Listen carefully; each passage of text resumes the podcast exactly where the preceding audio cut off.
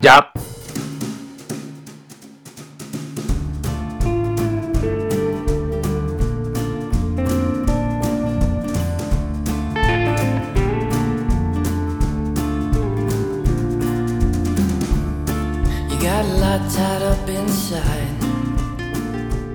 Hola, hola, hola, ¿qué tal estáis? Bienvenidos a un episodio nuevo de Geeking Zone.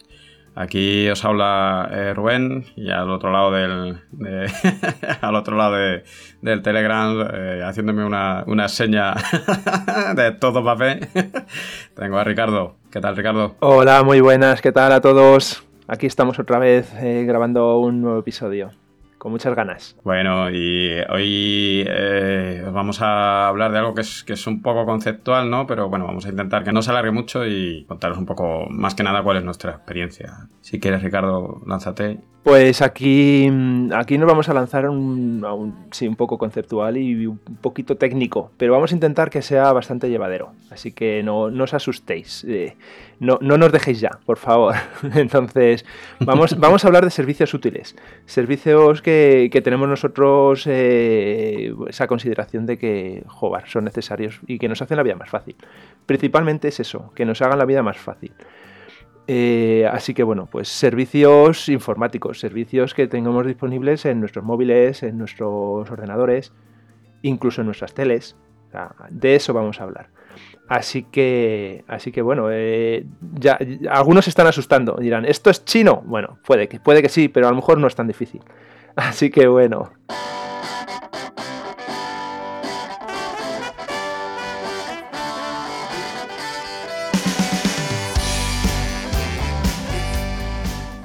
Vamos a empezar. ¿Qué es un servicio? ¿Qué es un servicio? Pues es simplemente un código que se está ejecutando en algún ordenador. Puede estar en casa, puede estar fuera y tiene que tener algún propósito concreto. Y, lo que queremos es mostraros ese propósito y dar eh, la, utilidad que pueda tener. Y tiene que estar disponible, simplemente. Tiene que estar disponible cuando lo, lo necesitemos. Así que hay muchas cosas que son servicios. Energía eléctrica está disponible para que encendamos la luz. Pues eso mismo. Eh, a ver, la idea es, son servicios básicos, ¿no?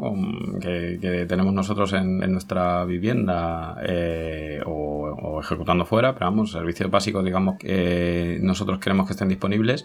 Y bueno, pues la analogía es clara, ¿no? Con, pues tenemos en casa tenemos el agua potable, la, la telefonía, el internet, la energía eléctrica, el gas, como, como comentabas. Y esto pues son otra serie de servicios que son más tecnológicos que a nosotros sí que nos, nos ayudan y bueno, pues la idea es ponerlos aquí en común, contároslo, a ver si, si os eh, despertamos, digamos, la curiosidad. Pues sí, sí, pues vamos, vamos por el, el, que yo considero que todos tienen que tener de alguna manera. Un servidor de, de, backups, de copias de respaldo de todos nuestros archivos, porque luego lloramos y lloramos cuando lo perdemos todo. Así que, ¿tú tienes un servicio de, de backups? ¿Lo tienes todo organizado? Sí, sí, sí, esto es como, como lo de la analogía de, de, los motoristas, ¿no? Que hay dos tipos de motoristas, los que ya se han caído y los que todavía no. una, una, de dos, o, o, o, lo has necesitado ya o todavía no. y bueno, sí, aquí pues hay, hay, varios enfoques, ¿no? Ahí tienes la posibilidad un poco de siempre de, de, comprarte un NAS, ¿no? Que la verdad que cada vez son más asequibles y te solucionan un poco todo este tema. Eh, y luego tienes la, la, opción de hacerlo, digamos, a las bravas, como, como nos gusta hacer a nosotros para, para, probar y demás. Y bueno, pues al final te basas. Yo, yo, yo en concreto me baso en R-Clone. No sé si tienes. Pues yo, fíjate, a ver, eh, NAS. NAS es un disco duro, pero que, que tiene una, un pequeño procesador detrás, un pequeño ordenador, y, y bueno, pues, pues, puede ejecutar cosas. Entonces le, le, dices que ese disco duro tenga un servicio para respaldo, pues, pues ahí tienes. Eh, para respaldo. Yo, yo al final, eh, esto, todos estos servicios los puedes pagar, así que yo estoy pagando. yo he externalizado este servicio. Así que sí tengo un pequeño disco duro en red eh, con ese servicio de NAS, muy básico, y, pero es muy antiguo, tampoco, tampoco me da demasiado, demasiadas características. Y luego pues a mi proveedor de, software que yo utilizo Apple, pues pago mis, mis 3 euritos de, al mes y, tengo 200 gigas para poder guardar ahí mis, mis copias de seguridad. Y con eso pues mantengo pues la doble copia, que todos deberíamos de tener dos copias independientes en, lugares distintos. Uno, uno físicamente en casa y otro que mantiene un tercero, en este caso, en el mío. Así que no, no utilizo, no utilizo el reclon. Sí, eh, a ver, em, antes de eso, eh, sobre backups, lo que se suele decir un poco es que, debes de intentar seguir la regla del 2 más 1, ¿no? Que es que, tener todos tus datos al menos en dos sitios, eh, si quieres en casa, ¿vale? O sea, imagínate, pues tienes tu PC y tienes los datos ahí y luego pues tienes o un disco duro aparte y luego el más uno es tenerlo en otro, en otro sitio que no sea tu casa. Para que, bueno, pues si tienes alguna, pues con alguna tormenta, imagínate que, al final tienes, tienes los dos discos duros pinchados y de repente pues hay una sobre alimentación y claro, te, da igual tenerlo en dos sitios porque si te llega el rayo y, te funde los dos discos duros, pues te da igual tener los dos discos duros porque al final lo vas a perder igual. Entonces la idea es tenerlo también en otro, en otro sitio. Entonces, al margen del proveedor que tú utilices, eh, para tenerlo fuera de casa, eh, la idea de Reclon es automatizarlo. Es un software que lo que te permite es automatizarlo. Sí, estas soluciones ahora mismo se basan en, copias incrementales, que es lo que significa. Ve qué es lo que tiene eh, ya almacenado como registro de respaldo y ve la diferencia y él se, guarda solo esa diferencia. Entonces lo que hace es que sea muchísimo más rápido. Y es muy fácil eh, irte a lo, que tenías hace 15 días, porque va echando para atrás hasta que llega a los 15 días y ya tiene lo, que había en ese momento. Entonces, bueno, es, muy rápido. R-Clone, corrígeme. Eh, a mí, a mí me, revienta la cabeza el pensar, eh, R-Clone tiene como, yo qué sé, 30, 40 servicios en la nube distintos que puede, que puede interaccionar con ellos. Entonces, creo que incluso puedes juntar esos servicios en, una especie como de, de, servicio único, podría ser. O sea, si yo te contrato los servicios o tengo mi, nube de Amazon y también la nube de Google y también la nube de Dropbox eh, y en cada uno tengo 5 gigas, ¿podría tener 15 gigas disponibles para Reclon?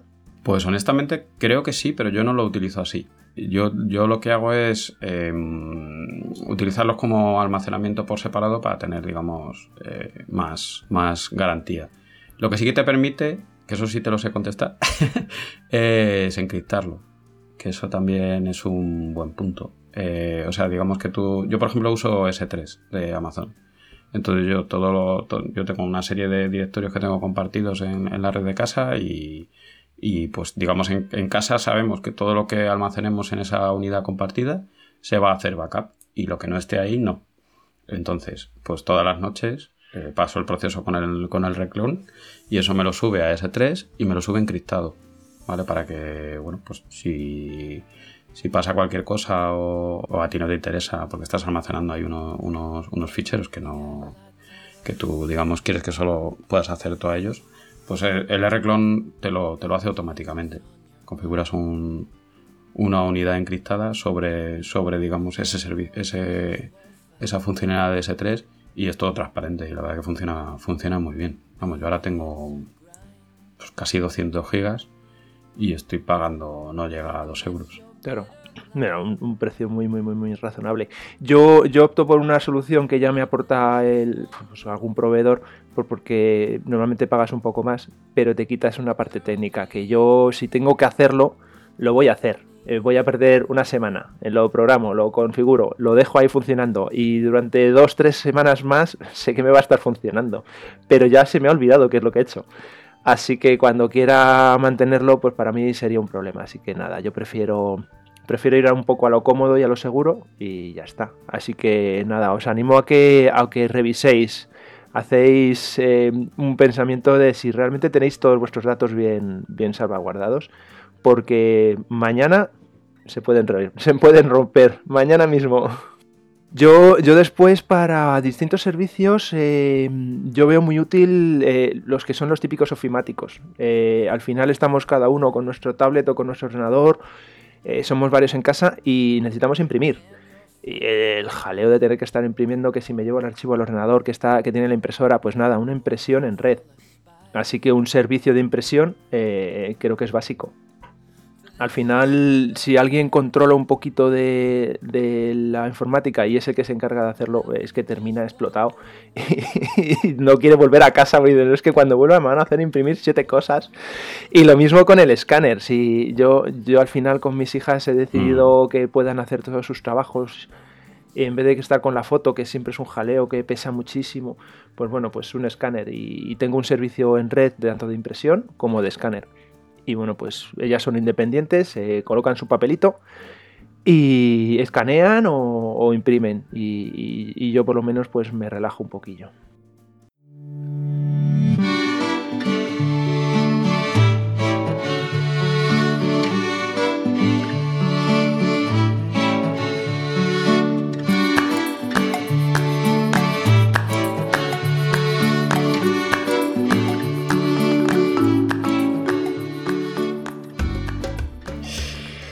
Bien. Eh, venga, pues tercer servicio. Eh, yo tengo en casa, que yo creo que cada vez lo tenemos más, eh, IP dinámica. entonces yo, por ejemplo, otro de los servicios que tengo es un servicio que me actualiza la, IP que tengo en cada momento en un servidor DNS externo. Para que si tengo en cualquier momento que, acceder a casa, pues tengo algún servicio, digamos que luego, lo comentaremos cómo se puede hacer y, y qué opciones hay, pero claro, yo ese servicio igual también me interesa abrirlo al exterior para yo poder utilizarlo cuando estoy fuera de casa.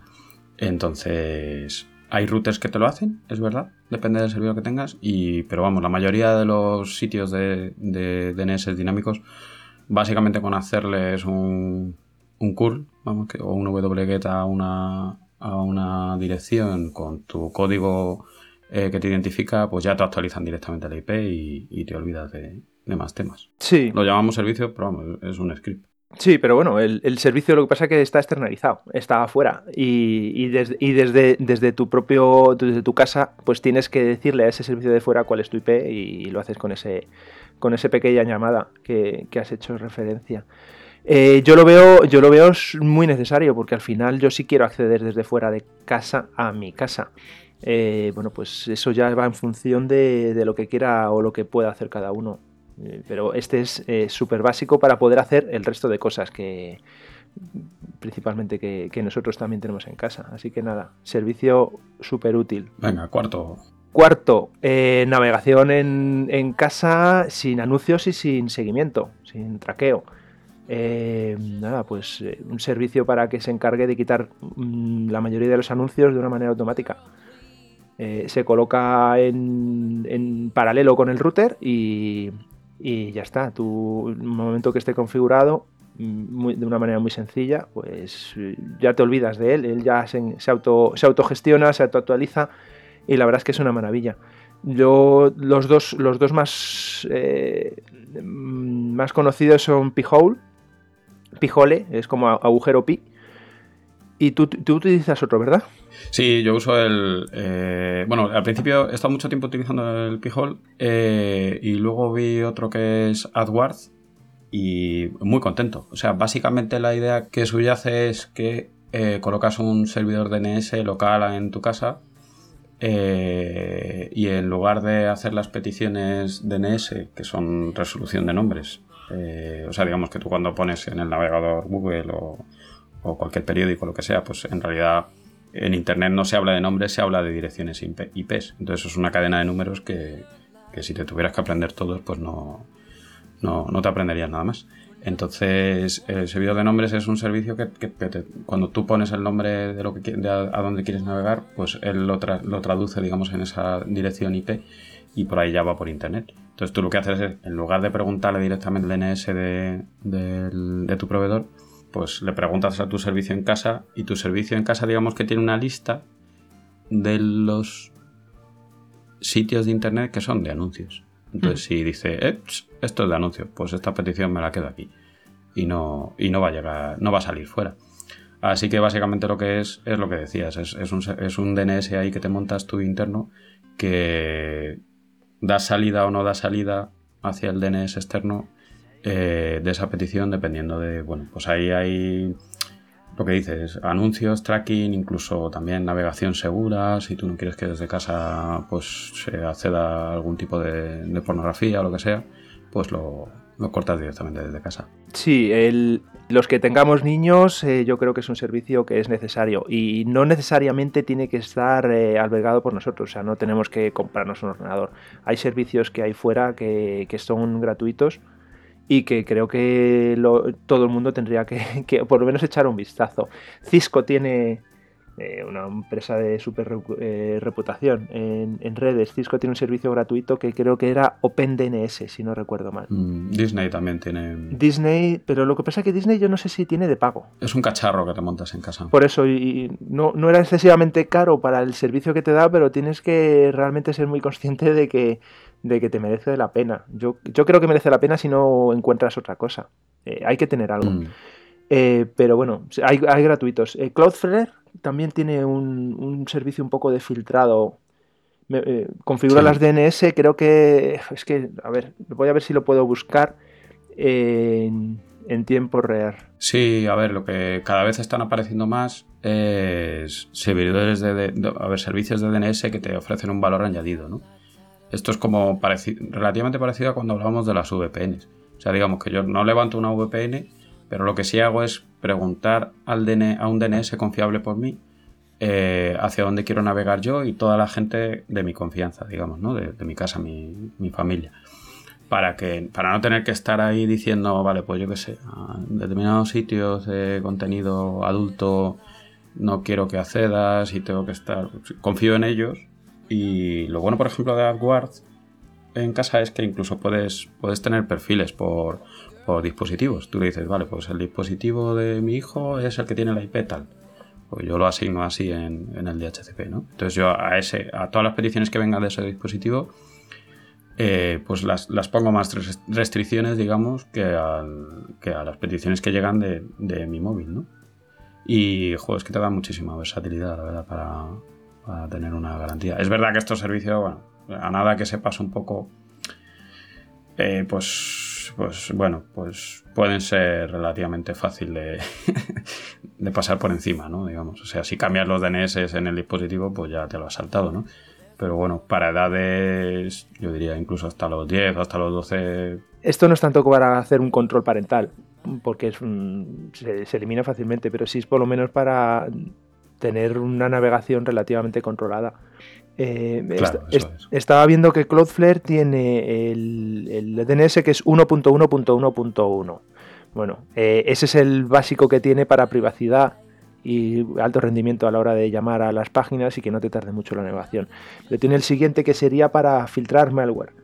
Entonces, bueno, pues tiene unos, unos filtros para páginas web que se sabe que son fraudulentas, que sería el 1.1.1.2.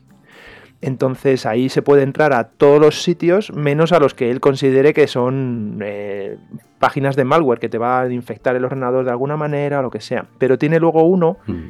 que aparte de ese filtro de malware tiene para contenido adulto. Entonces si nosotros queremos filtrar contenido que está catalogado como para mayores de 18 años, puede mil, mil categorías pueden estar dentro de este, de este filtro, pues sería el 1.1.1.3. Entonces son, es un servicio que está fuera, es externo y no nos cuesta absolutamente nada.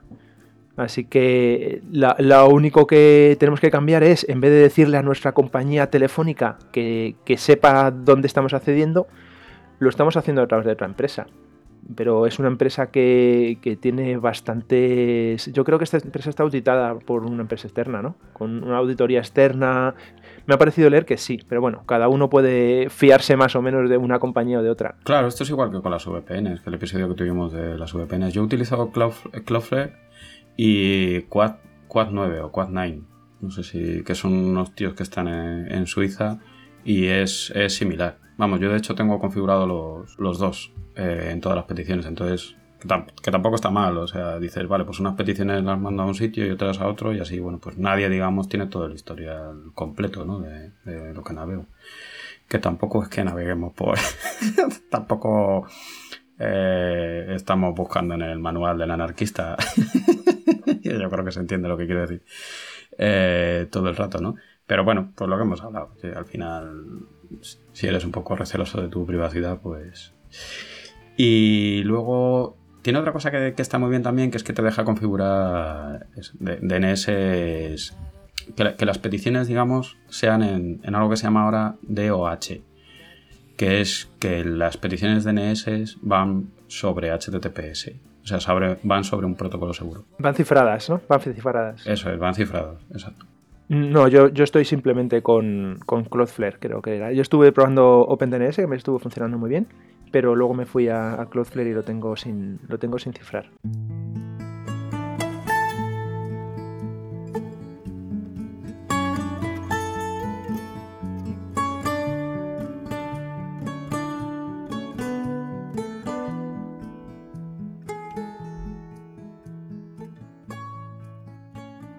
Más servicios útiles, más lúdicos. Vamos a ver, eh, más lúdicos. Venga, número 5. Eh, servicio de entretenimiento. Compartir los vídeos en casa. No necesariamente estamos hablando de piratería, por favor. Eh, el vídeo de los chavales que están en un partido de fútbol, carrera, el cumpleaños, fotos, pues bueno, pues servicios multimedia. ¿Vale? entonces, bueno, ahí cada uno que tenga los vídeos que quiera. Eh, un servidor muy, muy, muy, muy famoso, Plex, es, un, eh, es una empresa y, vende sus servicios y tiene un pequeño servidor y luego muchas televisiones son compatibles con él. Entonces, eh, muchas veces colocando el servidor, la televisión de repente se convierte en una especie como de Netflix para todos tus vídeos. Y dices, ¿pero esto qué es? Y, muchos no lo, no lo sabemos, que, que esto funciona así. Sí, es una maravilla, es una maravilla. Yo lo uso desde hace muchísimo y, es una maravilla. Sí, yo, yo lo que he hecho ha sido ripear un montón de vídeos. El ripear es convertir en un archivo un montón de vídeos en DVD. Que todavía tengo, todavía tengo en el trastero una caja bien grande de vídeos de DVD que los he convertido a archivo y los tengo servidos en mi, en mi disco duro. Y la verdad es que navegas con, el disco duro como si fuese Netflix y es una pasada. Con eh, subtítulos eh, distintos idiomas, nada, y las carátulas, eh, está muy chulo. Y, ahora ha salido un nuevo software que se llama Jellyfin. bueno, dejaremos los nombres en, en, las notas del episodio por si a alguien le puede interesar. Y es un servicio también muy, muy, muy conseguido y te permite navegar en móvil, ver en página web. la verdad es que es una pasada de servicio. Sí, haciendo, haciendo, haciendo corta una historia larga, digamos que Plex viene de, un software de, libre distribución que se llama XBMC, que todavía sigue también por ahí eh, danzando.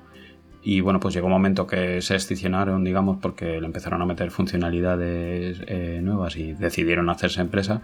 Y la verdad que lo hacen muy bien, Plex. Y Jellyfin pues es, otra solución de, libre distribución que, la verdad que también funciona, funciona muy bien. Yo, por ejemplo, en, concreto eh, en Plex tengo toda mi biblioteca de fotos. Entonces Plex me tira del, del bucket, digamos, que tengo en, en S3 con todas las fotos. Y la verdad es que va de maravilla. O sea, básicamente lo que tengo es montado con el R-Clone el bucket que tengo en S3 y ahí tengo todas las fotos y los vídeos. Entonces me da igual lo que consuma, como si tengo teras. Y, desde el Plex, eh, aparte de vídeos y de, y de música, pues puedes ver también las fotos con la tele. Entonces, claro, es una maravilla. Porque con la tele directamente puedes, puedes tirar. Puedes tener la sesión esa de domingo por la tarde con manta de, de ver fotos antiguas. Sí, sí, sí. El que, el que no tenga problemas para. Bueno, Rubén, tú no. Ya veo que tú no. Para gestionar toda la ingente cantidad de fotos y, vídeos que se hacen con los móviles. Que, que, levante la mano, por favor, que no. Porque yo ya la estoy levantando. Eh, requiere, requiere mucho tiempo. Requiere mucho tiempo. Y es normal que, que empresas como Google, con Google Fotos o con Amazon Fotos o Apple, eh, pues bueno, pues al final termines pagando porque lleva, lleva su trabajo detrás el poder mantener esto y el tenerlo disponibles. claro. Vale, luego yo tengo, por ejemplo, eh, un servicio también para, guardarme enlaces que quiero mantener. Eh, según va, pues lo típico, según vas navegando, dices, joder, pues esta, esta web es, interesante, pero ahora mismo no tengo tiempo. Entonces, o te lo guardas en un, en un blog de notas, o tienes un servicio tipo Delicious, no sé si supongo que os sonará a todos los que llevéis un, tiempo aquí.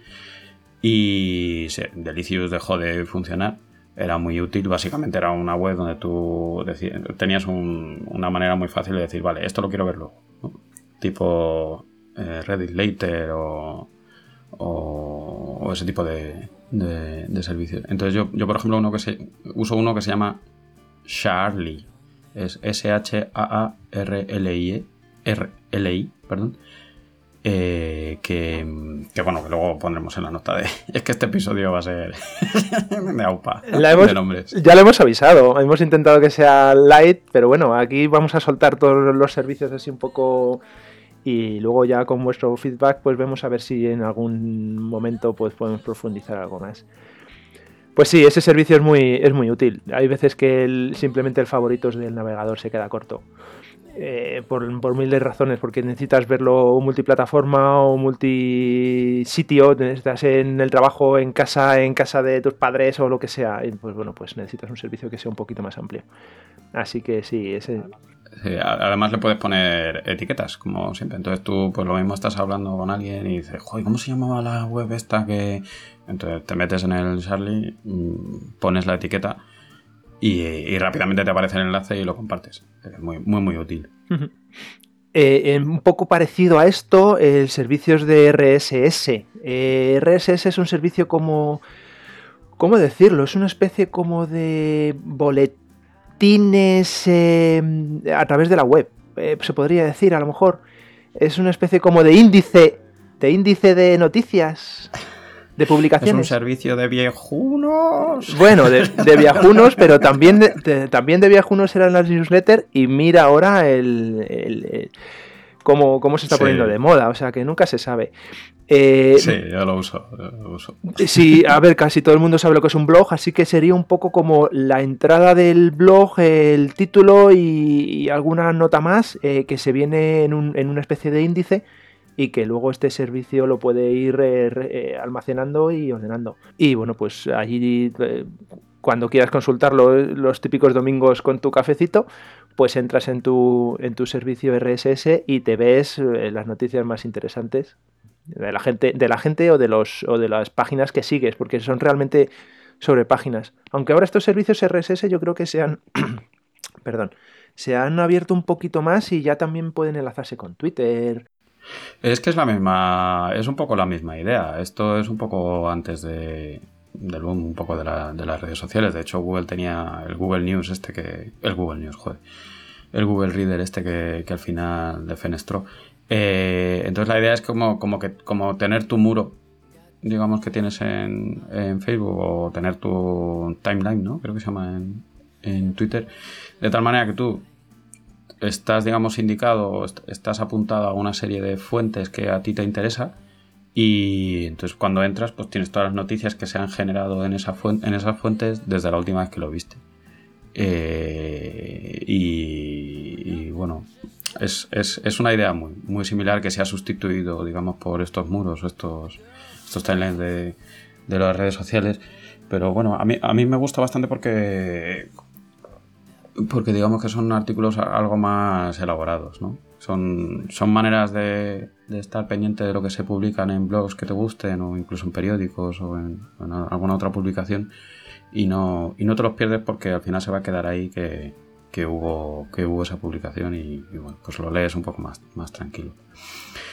Entonces yo, yo aquí, por ejemplo, en casa utilizo el Fresh RSS, que es otro servicio es, digamos, una sustitución del, Google Reader en su momento.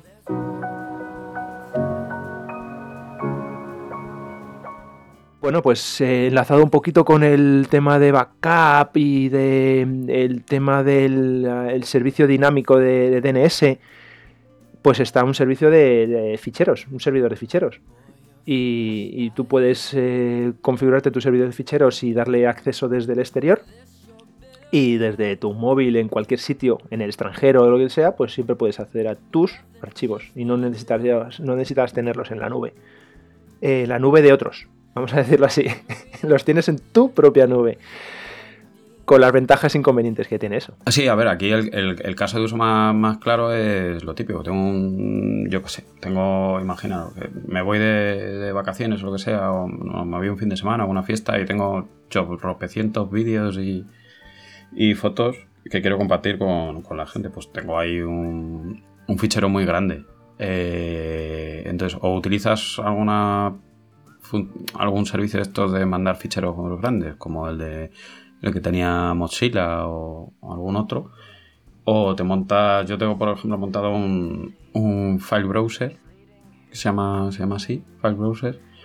Y, pero también en su momento estuve probando el file run o alguno de estos y funciona muy bien porque lo levantas en un momento, pones un enlace eh, público contra EFIC, ¿vale? Ya entramos un poco, más Y, hijo, es que lo mandas, lo mandas al WhatsApp o al Telegram, al grupo en el que estás y eh, podéis descargarlo de aquí. Y es como, digamos, en, Dropbox el, crear un enlace público, lo que pasa que, bueno, pues depende del espacio que tengas en Dropbox. Esto depende del espacio que tengas tú en casa. como si son, como si, como si es medio tera. Pues lo compartes y ya está. Tardará en bajarse lo que tarde, pero no tienes que estar, digamos, subiéndola a ningún lado ni, ni teniendo contratado un servicio que, en el que tengas mucho, mucho espacio. Claro. Así que bueno, pues eso, la utilidad dependiendo de los usos que tenga cada uno, todos estos servicios. Eh, mm, servicios un poquito más técnicos, yo creo. Eh, redes de VPN para acceso a, nuestro sistema. Yo, por ejemplo, no tengo nada, ningún servicio abierto a la calle salvo un, un, servicio de SSH que es una especie como de terminal, terminal seguro. Eh, sí, terminal, eso, eso que aparece un símbolo de comando y un cursor que parpadea. Pues eso. Y, ya está, y a partir de ahí, pues bueno, está cifrado y yo puedo acceder a mi, a mi, a mi sistema, a mi, a mi red interna de casa. Y lo puedo hacer desde el móvil, lo puedo hacer desde el portátil si me lo llevo fuera, eh, desde el trabajo, desde bastantes sitios. Así que bueno, pues eh, un servicio así es el único que yo tengo abierto junto con un con una VPN. Que yo concretamente utilizo OpenVPN porque utilizo una Raspberry Pi, la original, la primera que salió. Y, bueno, pues se consume tan poquito y tiene tan poquita potencia que no puedo, no puedo irme a, a soluciones muchísimo mejores como es la que tú utilizas, Rubén, ¿verdad? Viejuno. Yo soy un romántico, yo soy un romántico. Pero yo me he prometido poder eh, hacer en algún momento, no sé si en estas vacaciones, instalar WildWard en, la Raspberry Pi 1. Que sé que se puede hacer, pero cuando lo he intentado me he encontrado siempre con el muro. Yo, pensaba que te ibas a montar una BBS sobre OpenVPN eh, con la Raspberry Pi 1, pero no la has terminado de verbalizar nunca. Nunca, nunca, nunca. sí, yo uso uso WireGuard. Y bueno, enlazando con el episodio de VPN, pues al final en realidad eh, lo que tenemos los dos es, es, una VPN con casa, eh, en lugar de una VPN con un, con un, servicio externo. Entonces, pues digamos que todo lo que navegas desde fuera con tu móvil o lo que hablábamos en su momento de acceder al banco así, pues en realidad lo estás haciendo desde casa, aunque estés en cualquier lado, incluso en el extranjero.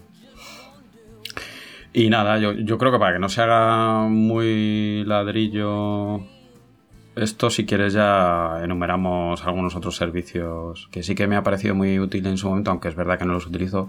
Pero, joder, si hay. Si, si tenías curiosidad, hay alguno muy, muy curioso.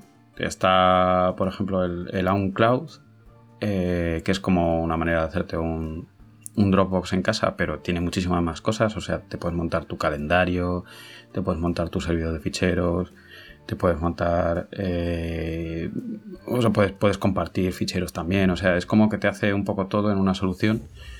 He probado también alguna otra cosa que se llama N8N, que, es súper chulo porque te deja automatizar eh, eh, cosas, te, deja hacer como un pipeline, digamos, y entonces te dice, yo qué sé, pues si, si no sé quién publica no sé qué en Twitter, mándamelo por correo a no sé dónde es algo así como el Yahoo Pipes este que, sacaron en, su momento, que yo la verdad que lo, usaba.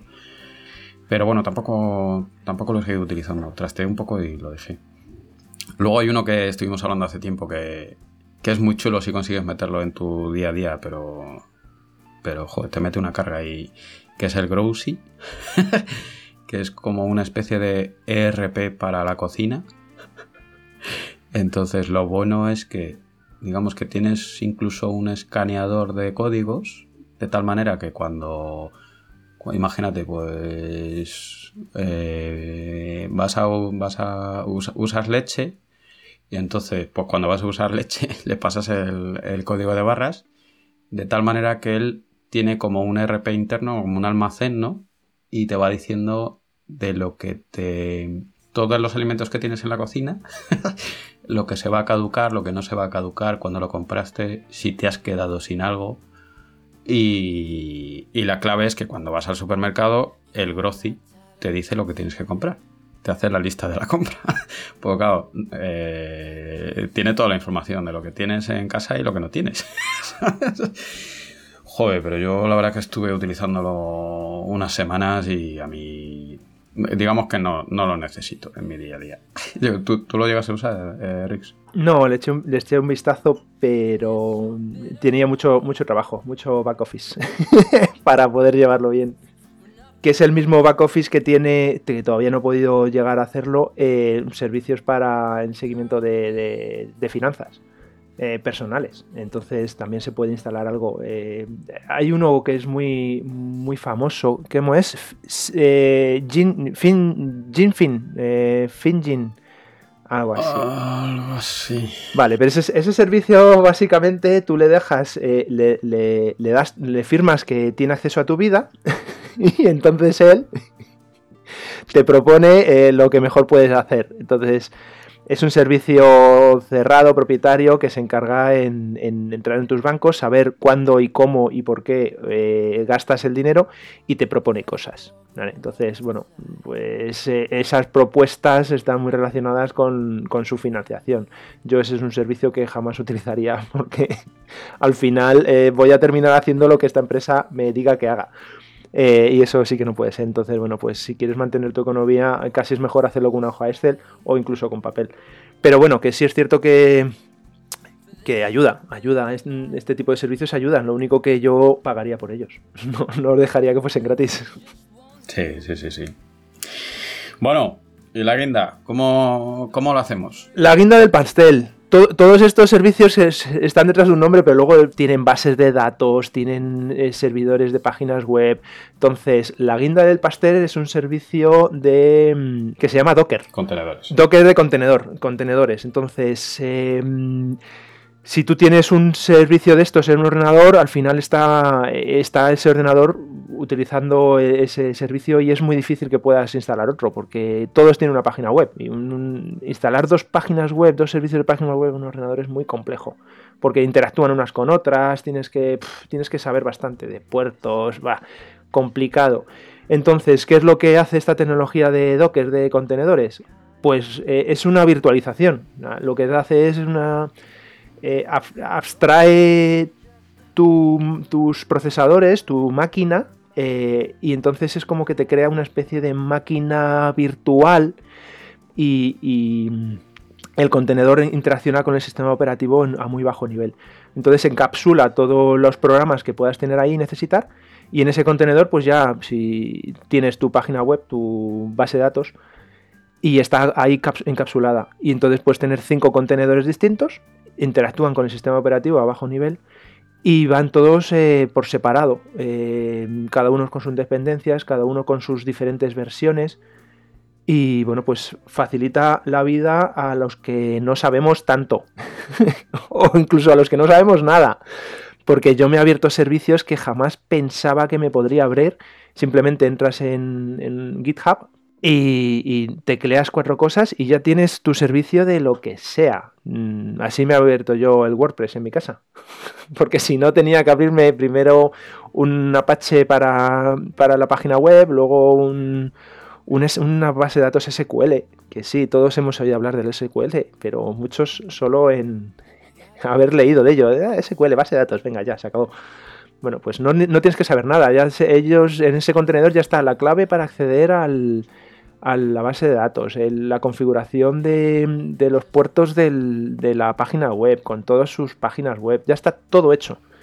Y lo, único que haces es eh, levantas el contenedor, lo, pones a, lo abres y ya está. No tienes que hacer nada más. Mm. Sí, eh, eh, en resumen, lo has explicado perfecto. Yo, en, resumen, dos claves. no necesito saber mucho porque todo viene, digamos, eh, paquetizado y lo que tengo es como una receta, digamos, entre comillas. Entonces yo una vez que tengo el Docker eh, lanzado, que eso sí que tengo que configurarlo, claro, que tampoco es, especialmente difícil, pues me bajo lo que tú dices, la definición de esa receta y me lo instala todo y es que para mí es transparente, vamos. Y la segunda clave es que se puede ejecutar en Raspberry.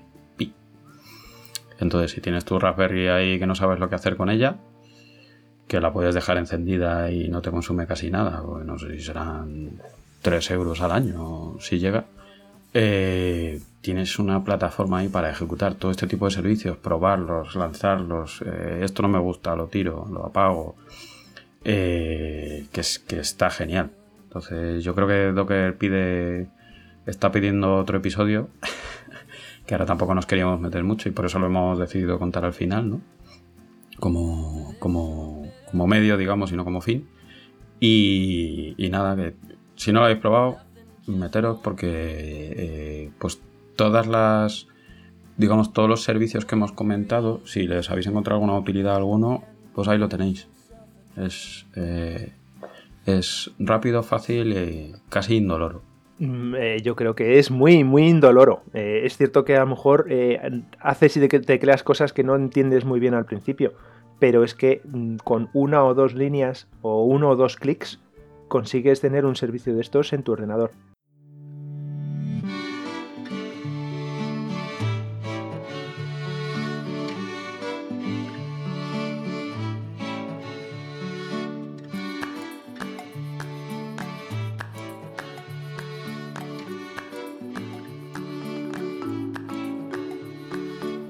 Venga, no lo dejamos aquí. Yo, llevo una hora grabando.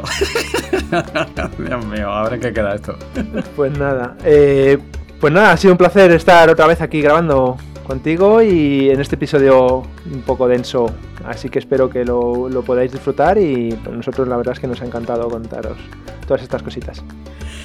Sí, igual. Eh, esperemos que no, que no haya quedado muy, muy ladrillo, porque es verdad que son muchas, muchas cosas y, bueno, pues hemos intentado trasladaros también nuestra, nuestra emoción y un poco por, por poder eh, tener estos servicios a, nuestra disposición. Y nada, oye, esperamos sonar muy, muy bien y mucho mejor en el siguiente episodio porque hemos pedido a los reyes eh, un regalito. Sí, sí, estamos con muchísimas ganas. Así que nada, el siguiente episodio yo creo que ya va a ser de. con, un nuevo sonido. Espero que sea mejor. Sí, sí, sí. Así que nada, intentaremos hacer el, especial de Navidad de, Doctor Who. intentaremos hacer algún especial de Navidad.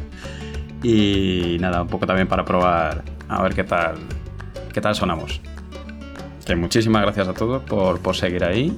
Y, nada, que, que la vida os trate bien. Cuidaos mucho. Chao, chao. Chao.